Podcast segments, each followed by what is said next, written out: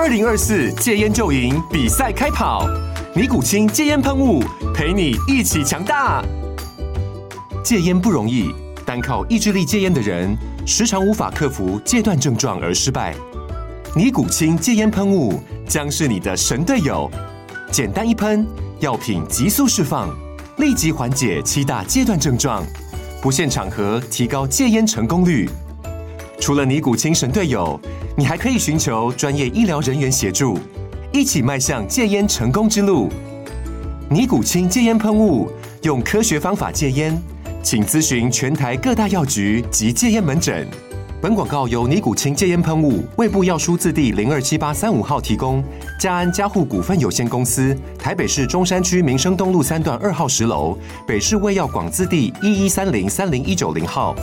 尼古清戒烟喷雾，相伴每个新开始。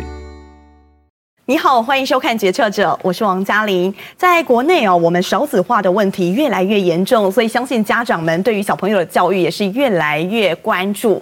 那么这一季呢，这个课纲议题又掀起了大家的讨论，所以今天我们特别邀请到国内中小学教科书的龙头，也是康轩文教教育机构的创办人李万吉董事长来跟我们聊聊。欢迎董事长。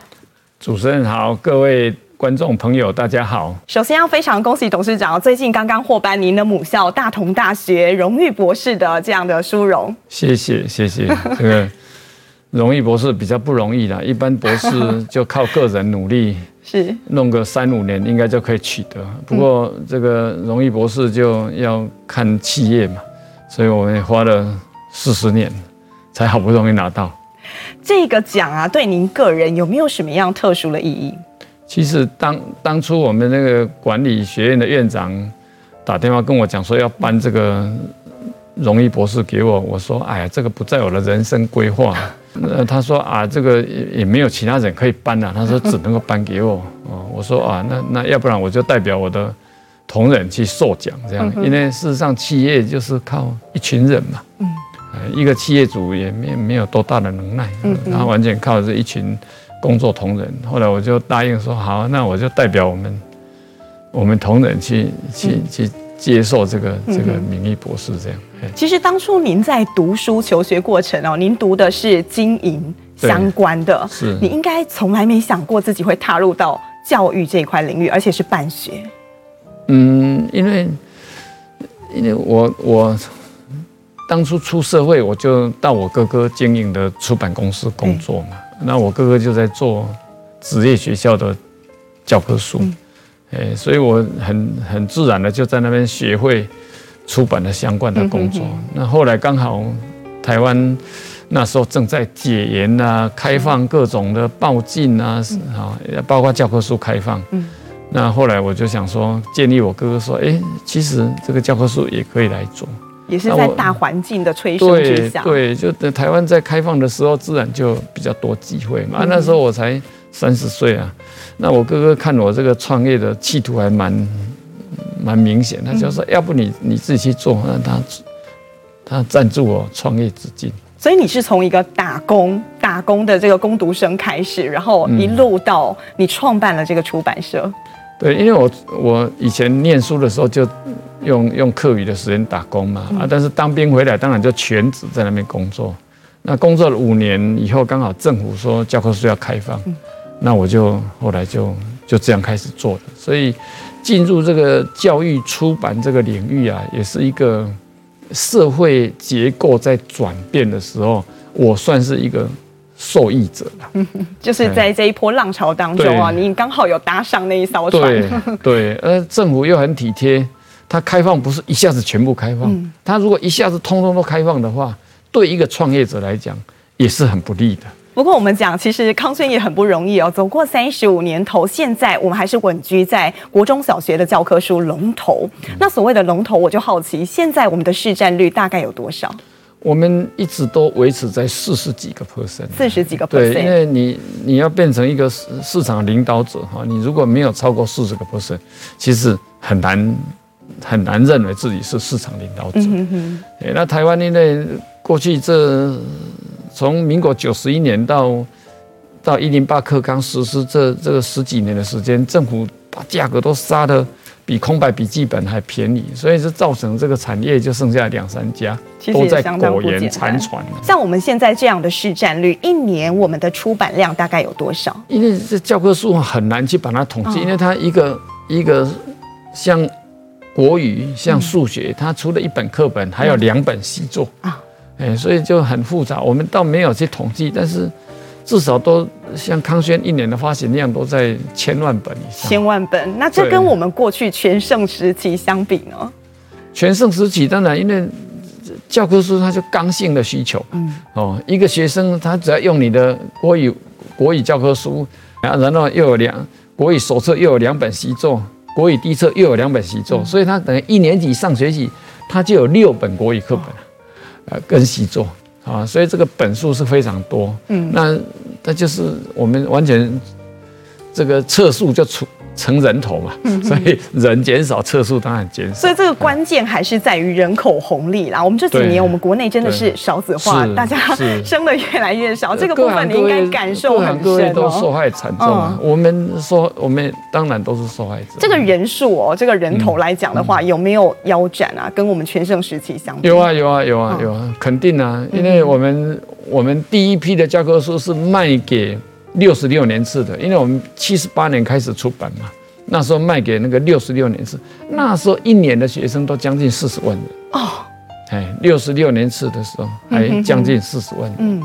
我记得我读书的那个时候，我是最后一届的国立编译馆的学生，但是我后来国中也是有用我们康轩的教材。那那个时候，其实我们那一届是属龙属蛇人数最多的小龙，那时候应该都还三十几万呢。你出生的时候肯定都还三十几万。对，很多人都是读着康轩的书长大。在两千零几年以后才掉到三十万以下。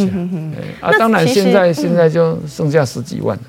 像这个人数一直在减少，因为这没办法，这就是一个大社会大现象、大环境的问题。那您有怎么想说，怎么样带领我们的公司同仁哦，用创新的方式来突围？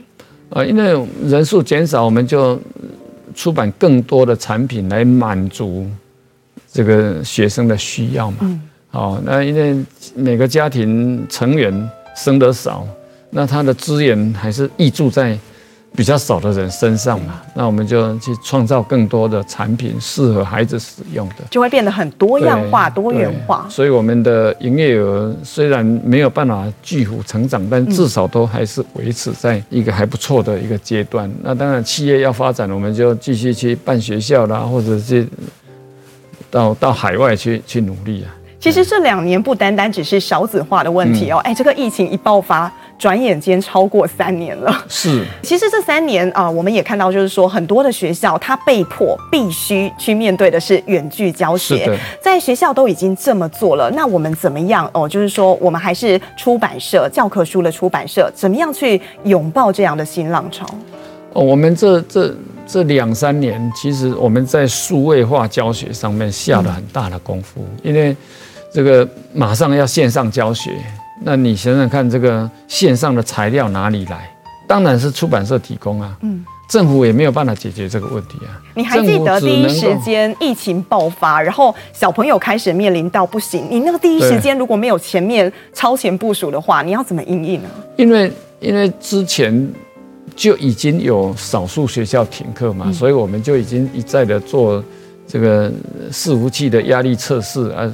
然后全面性停停课的时候，那那就全面能够满足学校的这个这个线上教学的需要。那这些线上的这些美材，我们已经发展多年了，要把它整合成老师可以拿来用的东西。嗯哼，对我们来讲也是。需要很快的时间去因应嘛。其实我们要说到这个远距教学，我就忍不住想问，这这几个礼拜啊，国内最红的一个人，就回答创办人黄仁勋，嗯嗯、他所提出的这个 AI 概念，我相信在教育上面应该也是有办法相辅相成的。嗯、尤其在我们康轩来讲的话，嗯、你也很注重所谓的教育科技。嗯嗯。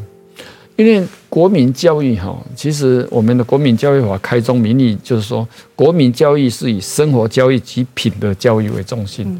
那在国民教育阶段，就义务教育阶段，他是六岁到到十五岁这这样的孩子，其实这个阶段的孩子哈，线上教学哈效果都不好。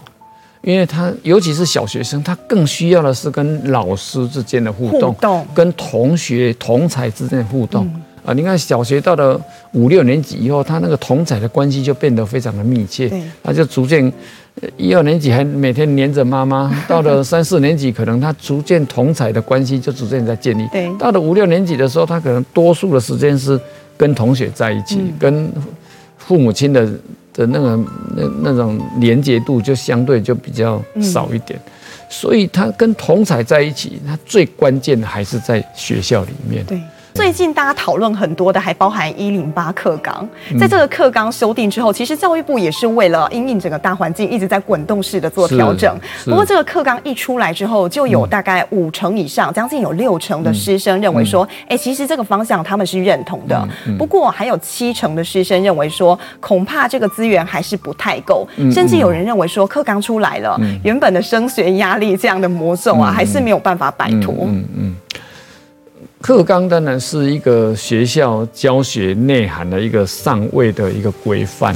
好，那因为整个整个教育的发展，它也是依循着整个社会的发展嘛，所以，嗯，一零八课纲就比较强调这个适性扬才啊，比较强调这个素养素养导向，但是这个学校要完全去。呼应这个课纲，你第一个你要要让要要让每个孩子适性扬才，你可能要开很多的课。那你学校到底有没有这些资源？好，如果说政府在这个资源的投入，它还是就是这些。对，其实就靠学校的力量要变出很多花样，并没有很容易。所以这个时候新课纲实施才。三四从二零从一零八开始，二零一九年开始，今年等于才第四第四个年头嘛，所以这个时候去看成效，你说这个成效要非常好，其实也很不容易啦。嗯哼哼。好，那那我觉得一个课纲要成功，它有太多的因素，除了政府上位的这些弄好以后，再来就是说这些老师他有没有被足够的训练，嗯哼。啊，还有他在主观上。愿不愿意去去改变自己？嗯，哦，还有学校的行政体系啊，那这个一零八课纲，尤其在高中阶段，强调很多的选修科目，呃，强调一生一课表，就是每个学生都有自己的课表，才能够适性扬才嘛。他他需要些什么，学校应该满足他什么？但事实上做得到吗？不容易做得到。那学校资源始终是有限的嘛。其实这个课纲哦，就是他想诉求的是让小朋友很很早，他就可以发现到自己喜欢什么。是。最重要，他是想要让你不要白白的走过这一些年，然后等到毕业了，你还是不晓得自己喜欢什么，或是根本选错路。那这个我觉得啊，在二零一八年，您在您的著作《铁人教育梦》当中，这本书我看了之后，我觉得感同身受，因为真的是很多人对私立学校有不同的刻板印象，但是其实您想啊宣扬的这样。的教育的理想是很不一样的。你觉得怎么样是最好的教育？呃，没有一个最好的教育哈，因为这个教育是民生问题，是每个家庭都有他的想法哈。有很多人他会邀他的孩子复制他的来时路，他当医生他就希望他的孩子看看能不能当医生哈。这种现象很多啊。他当工程师，他觉得过去的联考没有什么不好啊。我我也是这样长大的。但是对国家在制定教育政策的人来讲，他是要考虑到所有的老百姓啊啊，有些人是教育的这个获获益者，有些人就掉队的时候，他就是这样一个教育制度下的牺牲者。那对从国家层面来看，他当然不希望有任何人掉队。那对对我们一个民办学校来讲，因为我们力量很有限的，一个学校就。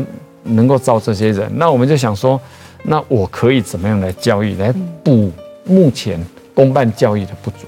对哦，当初我在办教育，我就是因为那时候我的孩子刚好要上小学嘛，所以我在想说，哎，那公办教育是这个样子，那我如果想要一个不一样的教育，那到底我可以怎么做？其实是出自于一个关心、一个爱啊，一个爸爸的心。对，因为我我自己。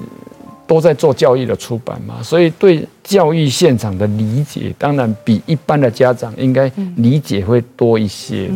在民国九十年之前啊，台湾是小学是不教英文的，但是那个时候的全美语幼儿园啊，是是很多大街小巷都是。好，那结果这些孩子幼儿园学了很多美语，到了小学哇，他他不学英语了，好。所以他就断掉嘛。那那我们那时候在筹备学校就想说，哎，如果我这个小学能够让他英语学得不错，嗯，当初我们是这样想的啊，让孩子可以接续，嗯，啊，那当然我们学校办了以后，我们就在想说，哎，教育这个区块，常常就是，嗯，由南到北就是一套东西啊，它就是课本也差不多是这个样子，哎，那课纲就这样规范嘛。那到底我们可以可以怎么样？让孩子有一个比较不不一样的教育。你有讲过一句话，在您的著作当中，你说教育啊，嗯，不能够只是在教室里头，对啊，也不可能只有在教室里头。对，你想带给孩子的是不一样的思维。是啊，人生太多功课在教室是学不来的啊。比如说，你说勇敢，嗯，对一个人进入社会来讲，他要有勇敢，要有毅力，要有勇气。这种特质是不是非常重要？是，是很重要啊。嗯啊，但是你在教室里面每天看勇敢的事迹，就会变勇敢吗？不会。一个人要勇敢，为什么会不勇敢？就是对完成这件事情没有信心嘛。那你怎么样让他有信心？那是要透过你布置一些环境，让他去体验。哎，这个事情当初我觉得不可能啊。啊，最后我为什么能够达成？哦，因为。在学校的或者在老师的指导下，我透过怎么样慢慢准备啊，一项一项，最后把它完成了。那当你常常布置这种，就计划性的去布置不一样的难度的这个这些活动啊，让孩子去体验，那他慢慢的他他这个想法就会植入在他脑袋里面，他会内化成他的思维模式。啊，将来遇到一个困难的问题，他不会先说哦，这个我我我我不会。不会，他会先想说：“哎，要解决这个问题，需要些什么？什么什么能力啊？啊，我现在拥有些什么？我还不足些什么？不足的部分，我怎么样去把它补足？”其实这就是你一再强调的，就是这个过程的重要性。是的，是的。因为像我们很多人哦，就是你去参加比赛，你都会说，最后他就算拿到第二名，你都说没关系，你过程你已经非常努力了。嗯。可是如果换成是读书这件事呢？就不是了。不一样。你看到他成绩考不好，你就说你得重考。这个事情很难去面对，你也不会去鼓励到他说，过程中你已经很认真了。嗯嗯嗯。是。所以董事长还是觉得这个过程是很重要，而且在成长。的过程当中是不可被剥夺的。是啊，因为那么多种考试，你每次都都只在意那些那些成绩啊。事实上，那些成绩将来也不一定是有用的。哎，他他只不过是在人的学学习的过程当中，一个一个阶段一个阶段的一个衡量，衡量你这个阶段是不是学会的。嗯，那学会了就就继续往下个阶段。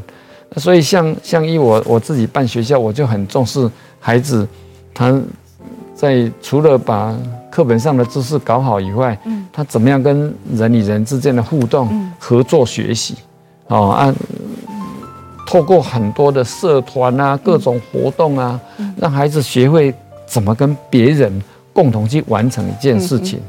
诶，这个很重要啊，这个也要学习啊。像我们小时候学学校哪有什么合作学习？但是小时候也没什么社团啊，很少。好，但是你看现在现在的孩子，现在学校的课程就很多元，嗯，他让孩子有各各各种不一样的学习。所以如果说呃，我们要用一个特质来形容好了，嗯、康轩毕业的孩子，在你们的教育体系下长大的孩子，你觉得最骄傲的他们的一个共同特质，您会说是哪一个？我们一直很希望把学习的主动权还给孩子，所以我们希望培养一一群能够。自己知道怎么去学习，学会学习，嗯，哎，那学会一直持续性的学习，嗯，这个是我们一直非常非常强调的。我们希望让孩子有有有这个学习主动权，所以有有这个选择权。对，所以我们我想我们这样康桥体系的学校出来的孩子，应该他对自己的未来会比较清楚，因为他从小就被常常。被要求这样去。看看自己的兴趣在哪里，啊，应该怎么样去投入。嗯哼哼。其实我们康桥的这个版图已经扩及到整个华人世界了。二零一四年开始，我们也到中国去，是后续也到东南亚、到泰国去了。是接下来海外布局还有什么可以让大家期待的？嗯，目前就先把这些每一项都把它做好，嗯、因为在大陆，我们尤其办学校，我们也是这十年的事情哈，尤其有两三个学校都还只有三四年的时间。嗯所以它还需要有一段时间发展，哎、嗯哼，那我们继续把现有已经开张的把它做到极致，那这个已经可以让人可以忙了很多年了。其实每个国家它都有不同的教育文化，是。你觉得进军海外去最大的难处在哪里？嗯，就跟政府的互动嘛。对啊，在台湾也是啊，在台湾办学校也是要跟政府密切互动，在台湾做教育出版也要跟政府单位有一个很密切的互动。那到国外去也都没有例外。那我们就是，呃，依据这个当地政府对我们的相关规范啊，去依依法依规啊。把该做的把它做好啊，这样这个企业大概就得以生存。我们回过头来，我再谈一下您的创业之路。嗯、前面您有谈到，其实这个是大环境让你有了这个创业的机会，嗯、还有这样的环境可以让你一步一步的走。嗯、那可是前面哦，我觉得这个努力还是非常重要。我记得刚开始那个时候，国立殡仪馆还没有完全的退场，也就是说那个比例在民营来讲还是相对少的。是的但是你很拼哦，你带着大概三四个你们业务同仁，嗯、你帮我们。说说，您在一天之内，你可以跑遍全台多少学校？事实上，因为从从政府统编开放成民间出版社来来出书，嗯，那像艺能科第一波开放，那个时候政府的艺能科也还在出版，但是它已经没有改版了，好，所以我们一个新出来的，加上我们新出来的东西，我们也下了很大的功夫，我们去了解一下，哎。比我们进步的国家，他们是怎么样去把这个教科书做到什么样程度？他们他们的一些逻一一些一些理念，我们把它把它导入，然后整个版面设计啊，各方面啊，让老师教起来觉得更加的顺畅啊。所以，我们一开始在产品就就很有优势。那当然，我们也努力去去把我们的优势介绍给学校。啊。国立编译馆，他他没有做这个动作啊，所以我们当然就很容易把国立编译馆给取代掉了。嗯，这也是我们之所以可以占有一席之地，你觉得很关键的原因。是，是最重要就是你产品要做得好啊。第二个，这消费者选择教材的人是老师嘛，他愿意买单，他觉得哎，这个教材教起来孩子的这个。这个互跟孩子的互动是更加的顺畅，而且教学效果是很好的。那另外我们也发展了很多，老师不是只有一一本课本，我们相关的一些教学的辅助的这些美美彩，我们做了很多。嗯哼啊，所以我们等于给老师一个整体解决方案，嗯而不是只有给他一本课本一个教。教学指引。那我终于明白为什么我求学阶段这么多老师选择康轩。对。不过我们也说一下哦，就是说在创业过程当中，前期现在讲起来当然很轻松。不过你回想一下，在整个创业的历程当中，有没有让你最难忘的挑战？哦，有了。这个这个企业经营本来就是会面对很多的困难嘛。哦，那我们教材在在在市场上也碰到说，哎，国立编译馆审查。就觉得我们不应该给我们通过的，嗯。哦，这个对我们来讲打击也很大，就马上就开天窗了，哦，是这个在创业的历程的里面。啊，像我办学校，啊，像我现在康桥很热门啊，哎，但是教育部在民国九十六年我们高中要立案的时候，他就偏偏不让我们立案呐，就把我拖了两年了，嗯，哎呀，我有时候我就有有时候我也很感慨说，哎，这个在我这个创业历程当中，这个。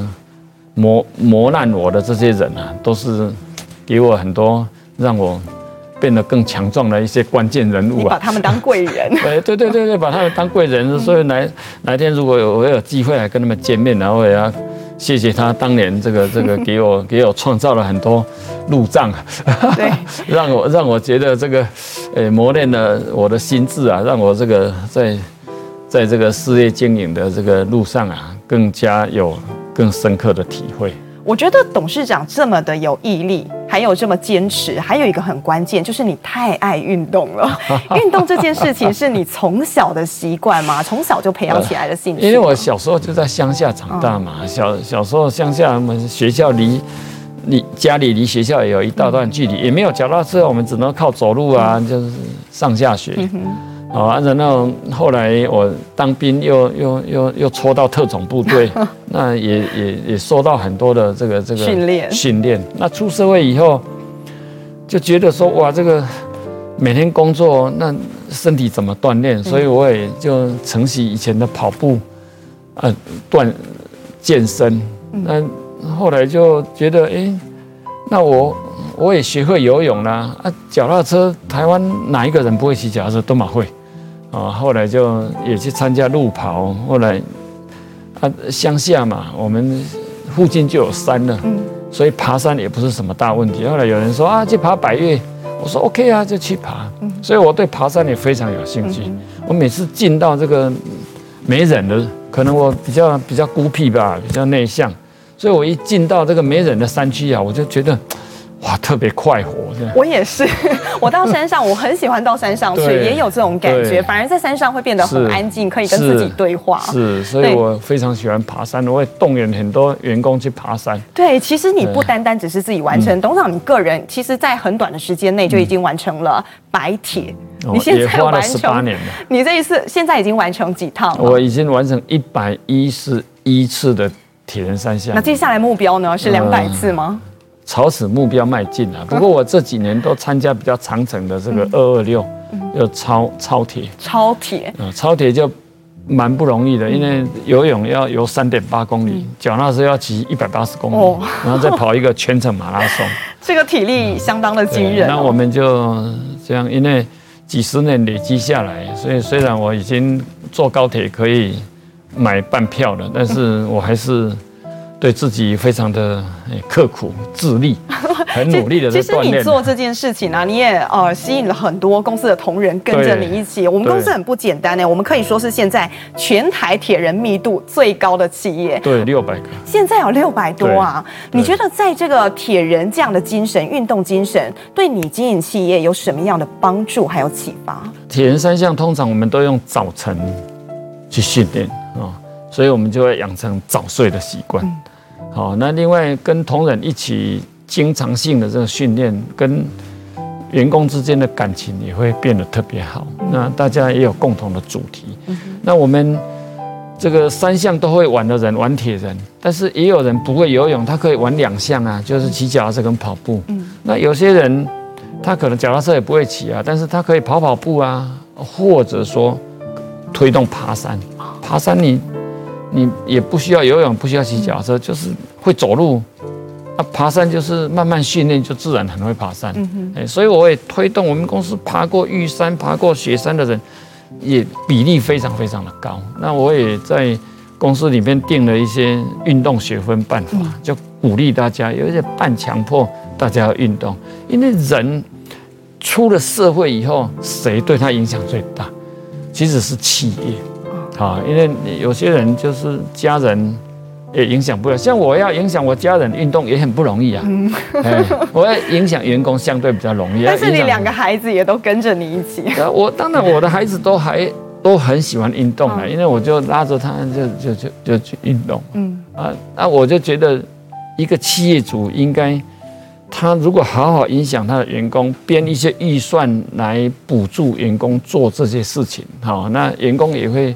更加的健康，所以我这三十几年来是非常用力的去啊，比如说去去登山，让我们行前训练，协助他做行前训练啊，怎么样整理装备啊，补助他预算，因为爬山还是要搭车去去到这个登山口啊，然后。还要登山向导，还是有一些费用，那我们可以补助他啊。像铁人三项也是啊，路跑，哦，各种路跑，台湾一年办了几百场路跑，我们也也也编了很多预算补助员工去做。我曾经听过我们的有一个员工，他提到一件事，他说他从来不晓得说自己可以去参加这样铁人三项，是，但是他自从跟着公司的这样的文化一路去做之后。他很有成就感。然后更重要的是，当他回首他的工作的时候，他会发现说，哎，其实我连登山都可以，我完成三铁都可以，这好像没什么困难的。您听到这样的说法，会不会觉得特别欣慰？呃，这很多同仁都经常这样分享啊，因为他他平常就觉得哇，这个要完成这三项很困难，但事实上，这个就跟跟我在学校推动教育推推动这个勇气的教育一样，他当初为什么会没信心？因为他没有做过嘛。但是我们就慢慢训练啊，比如说我们第一次铁人训练，通常要花三个月到六个月啊，比如说你。你如果游泳游泳技术很差，练到可以玩在开放水域里面游泳，也要几个月。啊，你说骑脚踏车，平常就是骑 U bike，慢慢晃啊。但是我们这个这个铁人铁人三项的脚踏车都大家都竞速的。而且我看到我们曾经早年哦，你有你还很认真的订定了计划表。有有有有。会不会担心说员工每一天在抄这个课表的时候，反而耽误了工作本身？嗯。难免也会啦，因为尤其是你如果平常不太运动的人，突然间这样密集式的训练，那我们就在那段时间工作稍微安排少一点嘛。嗯，康桥的学生，哎，不简单哎，两千零九年之后，康桥的学生国小如果要毕业，拿到这张毕业证书，你要在玉山顶三九五二上面才能拿到你的毕业证书。为什么会想要向下扎根？因因为我我觉得。孩子就从小养成这些运动的习惯，其实是最好的。因为康桥每个学校我都有游泳池，所以他们都从幼儿园就开始学游泳。所以在小学的时候，他的游泳都已经非常好了。那事实上，小学生开始爬山，也是一个很适适合的时间。嗯，啊，因为山，台湾的山，我们就选择安全性相对比较高的。好啊，让他们从小养成这些习惯。你看台湾的小学生，没几个人说他在小学阶段有机会去去去爬台湾的百岳啊。是。那台湾就是得天独厚嘛，这么一个台湾岛，这个三千公尺以上的高山有两三百座，这全世界只有我们有。啊，如果我们从小不把它培养成一个很好的运动习惯，爱我们这一块乡土，怎么去爱乡土？你就要带他去知道说，哇，原来台湾这么漂亮啊！嗯，哦，那个美真的不是可以用文字或是言语来沟通，我觉得要亲自上去，亲自上去他就知道。所以我们我们常常在爬山的时候，我们都常常教孩子啊，好，休息一下啊，大家欣赏一下，你看这个景象有多美。你平常在在家里从大楼看上去，可能看到别人家的屋顶。啊啊，或者说你你家的房子比较矮，你也看不到什么，嗯啊，但是你看你这个一居高以后，哇，看到整个大台北地区，嗯，啊，然后到了到了百岳以后，哇，那个那个山峦叠翠。多漂亮！孩子在山上登山的这个过程，还有尤其你是经过训练的，每一年十月开始训练到隔年五月，你才有办法去登你的第一座百岳。是这个过程当中，你想告诉他的是什么？我们要告诉他说，因为一开始他们都觉得这个是很困难，对，但是透过慢慢的准备，啊，最后他都可以完成。因为我们每一次的准备。我们都会让孩子去反思，你这一次准备，你获得了些什么？嗯，康轩集团三十五年，其实我们有很强的这个企业文化，我们的信念。那在未来展望十年，你还有什么样的愿景跟蓝图？除了把现有已经发展的产品啊，依照这个整个社会的发展去把它做到更加适合消费者使用之外，那我们在这样经营的历程当中，也会慢慢去发现新的消费者的痛点、新的需求，然后就开发之开发出适当的产品，那自然这个企业就得以这样永续经营。过去三十五年来，我们也是这样。现在的企业哈，你说要谈十年发展，还真是还挺不容易的啊。恐怕要先谈五年发展。对对对，能够也是未来三五年能够把它搞定，那因为。这个现在流行一句话叫“滚动式的修正”嘛，啊，那企业就不断的每年都在往前推的过程当中，就就体会到消费者有很多新的需要，嗯，哦，哎，慢慢的我们形成了一些新的企业的这个这个这个能耐，嗯，那慢慢开发出新产品，啊，企业也就得以持续不断的成长。过去三十几年来，一向都是这样子。好，真的非常谢谢董事长今天来跟我们做分享，谢谢，您，谢谢主持人，谢谢各位观众朋友，谢谢大家。好，决策者，我们下回见。